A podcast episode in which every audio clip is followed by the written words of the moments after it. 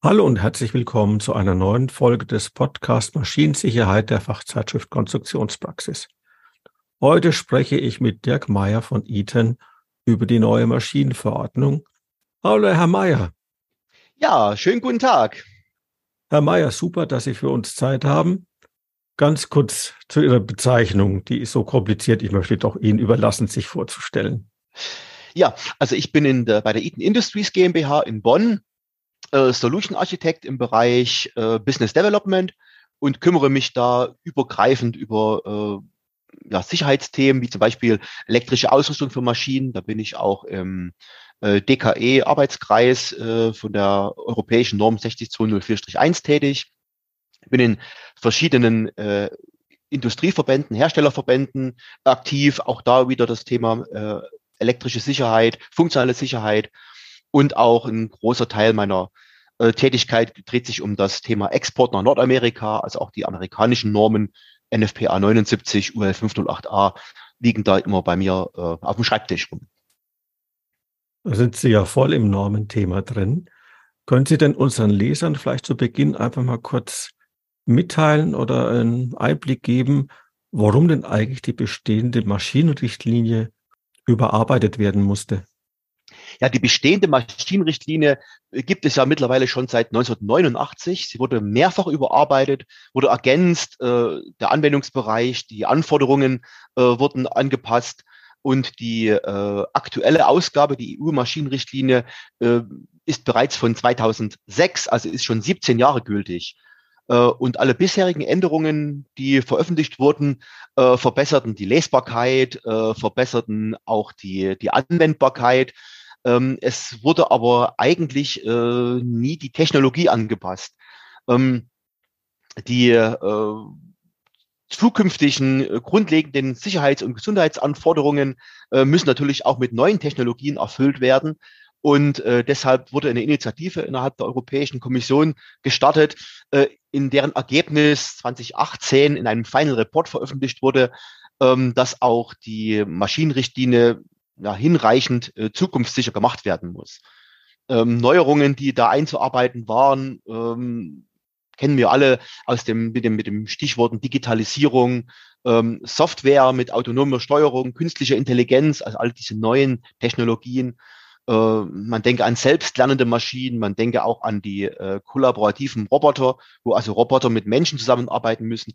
All diese ja, Gefahren, die dadurch oder Risiken, die äh, durch diese neuen Technologien entstehen, müssen natürlich auch in einer äh, Richtlinie, in einer Verordnung mit äh, abgedeckt sein. Das sind ja wirklich in den letzten, denk mal, zehn Jahren vor allem mit dem Stichwort Industrie 4.0 viele neue Dinge losgetreten worden. Sie hatten im Vorgespräch auch gesagt, äh, die Maschinenrichtlinie heißt ja dann nicht mehr so. Wie wird sie denn zukünftig heißen? Ja, der offizielle deutsche Sprachgebrauch wird die Maschinenprodukteverordnung sein. Ähm, es gab in der deutschen Gesetzgebung schon eine Maschinenverordnung im Produktsicherheitsgesetz. Und um da halt keine äh, Verwirrung mit der Begrifflichkeit hier aufkommen zu lassen, heißt es offiziell Maschinenprodukteverordnung. Was auch Sinn macht, weil es geht ja nicht nur um fertige Maschinen, sondern auch Maschinenteile, äh, zum Beispiel Sicherheitsbauteile, die in den Maschinen verbaut werden, die unter diese Richtlinie fallen. Und da ist das, das äh, Wort Produkte natürlich auch sehr zielführend hier. Vielen Dank dafür diese Erklärung. Dann äh, lassen wir diese Sachen doch mal links liegen und gehen mal direkt ins Thema rein. Was sind denn die wichtigsten Änderungen aus Ihrer Sicht, die jetzt auf die Anwender beziehungsweise Konstrukteure, Entwickler zukommen? Ja, viele softwarebasierende Themen sind äh, sehr in den Vordergrund gerückt. Zum Beispiel, wenn Software äh, oder andersrum, äh, äh das Softwareverhalten muss natürlich genauso beachtet werden über den Maschinenlebenszyklus wie die Hardware. Ähm, Thema Updates zum Beispiel. Ja, also Cyber Security ist natürlich auch ein wichtiges Thema hierbei. Also irgendein ein Cyberangriff darf natürlich nicht zum Ausfall der Sicherheitsfunktion führen oder auch äh, Updates im Maschinenlebensdauer dürfen in der Maschinenlebensdauer dürfen natürlich nicht zum zum Ausfall von Sicherheitsfunktionen führen. Also das wird ganz in den Vordergrund ge ge gehoben.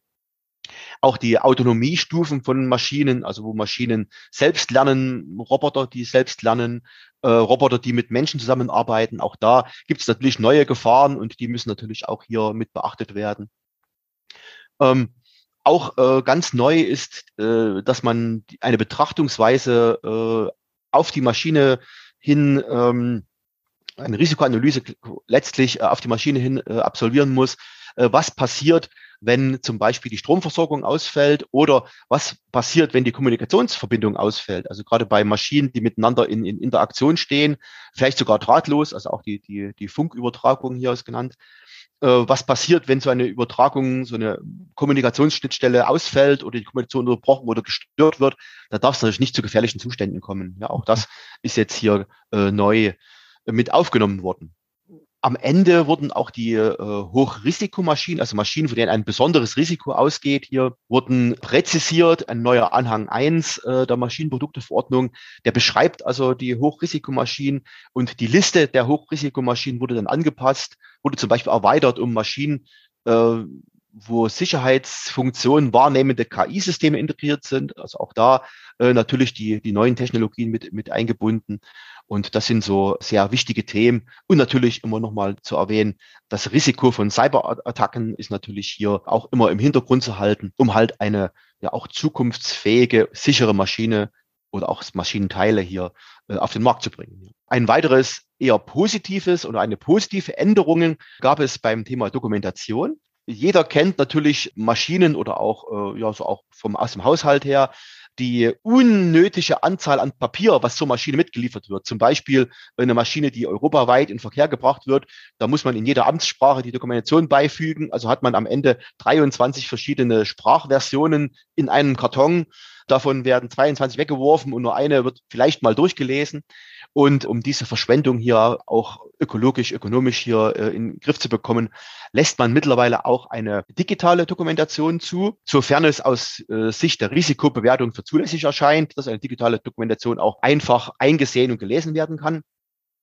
Allerdings auf Wunsch des Endanwenders muss dann der Hersteller auch eine Papierdokumentation nachliefern, aber nur auf ausdrücklichen Wunsch des Endanwenders. Also es reicht mittlerweile auch die digitale Dokumentation. Zum Thema gesetzeskonforme und benutzerfreundliche Bedienungsanleitungen gibt es auch auf den ITEN-Webseiten eine Aufstellung gemeinsam mit der auf Betriebsanleitung spezialisierten Firma Instinctive haben wir da zusammengearbeitet und haben da eine Gegenüberstellung zwischen den bisherigen und auch den zukünftigen Anforderungen an Bedienungsanleitungen dann auch online gestellt. Mhm. Allerdings ist ja diese, wie sie künftig heißen wird, Maschinenprodukteverordnung nicht die einzige wesentliche Norm für die funktionale Sicherheit. Es gibt ja weitere Normen. Hat sich da zusätzlich auch etwas getan oder bleibt es da beim Alten? Also die, die Maschinenprodukteverordnung ist eine Verordnung der Europäischen Union und in einer Verordnung findet man natürlich immer die mandatierten Normen. In der Maschinen, in der heutigen Maschinenrichtlinie sind äh, über 750 mandatierte Normen genannt und die wichtigsten wurden auch in der letzten Zeit schon überarbeitet. Zum Beispiel die ENIEC 60204-1. Das ist die Norm, die sich mit der elektrischen Ausrüstung von Maschinen befasst. Die wurde äh, überarbeitet. Da ist die äh, aktuelle deutsche DIN-Variante 2019 neu überarbeitet worden. Aber auch die Normen, die sich mit der funktionalen Sicherheit beschäftigen, wie die EN ISO 13849-1 oder auch die IEC 62061, wurden in den letzten Jahren überarbeitet. Bei der letzteren sogar erst dieses Jahr eine neue Version veröffentlicht. Auch, auch dort in diesen äh, Normen wurden dann die Aspekte wie Digitalisierung, künstliche Intelligenz, softwarebasierte Sicherheitslösungen, Vernetzung von Automatisierungssystemen, aber auch die zunehmend wichtigere Cybersecurity mit äh, eingearbeitet. Mhm. Für die ja, Cybersecurity sei noch die IT-Sicherheit für industrielle Automatisierungssysteme anzuwendende EN 62443 genannt, die also auch diesen Aspekt hier als dedizierte Norm abhandelt. Also auch da ist in der Normungsarbeit viel im, im, im Fluss zurzeit, um halt auch die, die, den Normenstand, den Stand der Technik anzupassen.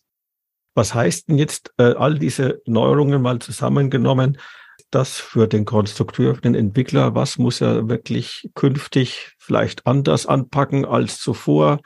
Wo muss er sich zusätzlich Gedanken machen bei seiner Arbeit oder wo kann er einfach weitermachen wie bisher? Wenn man sich äh, immer schon an den Standardtechnik orientiert hat, die neuesten Normen angewendet äh, worden sind, was ja auch schon bei der bisherigen Maschinenrichtlinie notwendig war. Wenn also da eine, ein neuer Normenstand im Amtsblatt veröffentlicht wurde, galt der halt als anwendbar.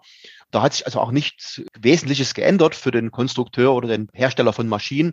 Wer also bisher alles richtig gemacht hat, wird auch in Zukunft alles richtig machen. Die aktuellen Normen anzuwenden, ist auch immer eine gute Idee, weil dann natürlich auch die Vermutungswirkung bleibt, dass man normenkonform bleibt. Und gerade Themen wie Vernetzung, softwarebasierte Sicherheit, künstliche Intelligenz können jetzt natürlich auch viel besser erfasst und bewertet werden. Also bisher äh, gab es da keine, keine Richtlinie, wie man das überhaupt handelt. Mittlerweile kann man eine Richtlinie hier nachlesen, was natürlich ein, ein Vorteil ist. Wenn ich meine Maschine mit diesen Technologien ausstatten will, dann werde ich auch dann mit diesen Technologien eine sichere Maschine in den in Verkehr bringen.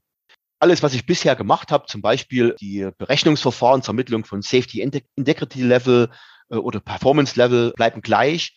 Bekannte äh, Schaltungen können weiter benutzt werden. Auch die bisherigen Berechnungen äh, können weiter genutzt werden. Also auch da die Validierung, ob die Maschine sicher ist, kann genauso weiter benutzt werden. Zum Beispiel, dass die, die Beispielschaltungen, die wir im Eaton-Sicherheitshandbuch veröffentlicht haben, können problemlos weiterverwendet werden. Also die gewünschte funktionale Sicherheit wird in diesen Anwendungen erreicht. In vielen Bereichen sorgen die Neufassungen eigentlich nur dafür, dass die Entwurfsarbeit einfacher und auch die, die Auslegungsfragen leichter zu beantworten sind. Und auch nochmal hervorgehoben hier die, die Vorteile einer papierlosen Dokumentation. Also das ist mhm. auch ein, ein wesentlicher Vorteil der, der neuen Maschinenprodukteverordnung.